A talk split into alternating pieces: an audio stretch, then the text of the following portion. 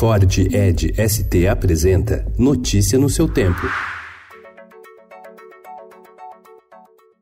Olá, sejam bem-vindos. Hoje é segunda-feira, dia 4 de novembro de 2019. Eu sou Adriana Simino, ao meu lado, Alessandra Romano. E estes são os principais destaques do jornal Estado de São Paulo.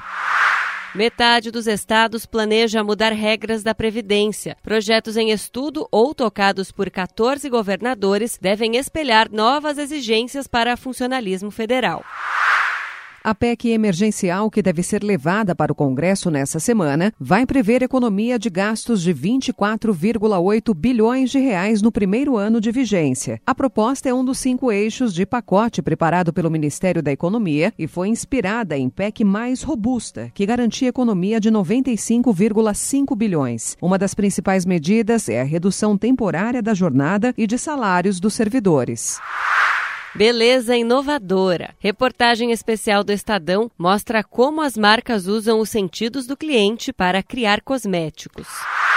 O primeiro Enem do governo Bolsonaro trouxe questões ligadas aos direitos humanos, como racismo e discurso de ódio nas redes, mas evitou temas considerados polêmicos pelo governo. Ficaram de fora perguntas sobre a temática LGBT, ditadura e socialismo, por exemplo. O ministro da Educação, Abraham Weintraub, disse que a prova é a cara de Bolsonaro. A proposta de redação sobre democratização do acesso ao cinema foi considerada neutra por professores. Força Tarefa tenta conter óleo em abrolhos. Câmara paga advogados de deputados do PSL. Galeria de Arte entra na mira da Lava Jato. Em tratamento, o prefeito de São Paulo, Bruno Covas, articula reeleição na cidade. Espetáculo traz a história dos novos baianos e sua revolução musical. Corinthians demite técnico Fábio Carilli após derrota para o Flamengo.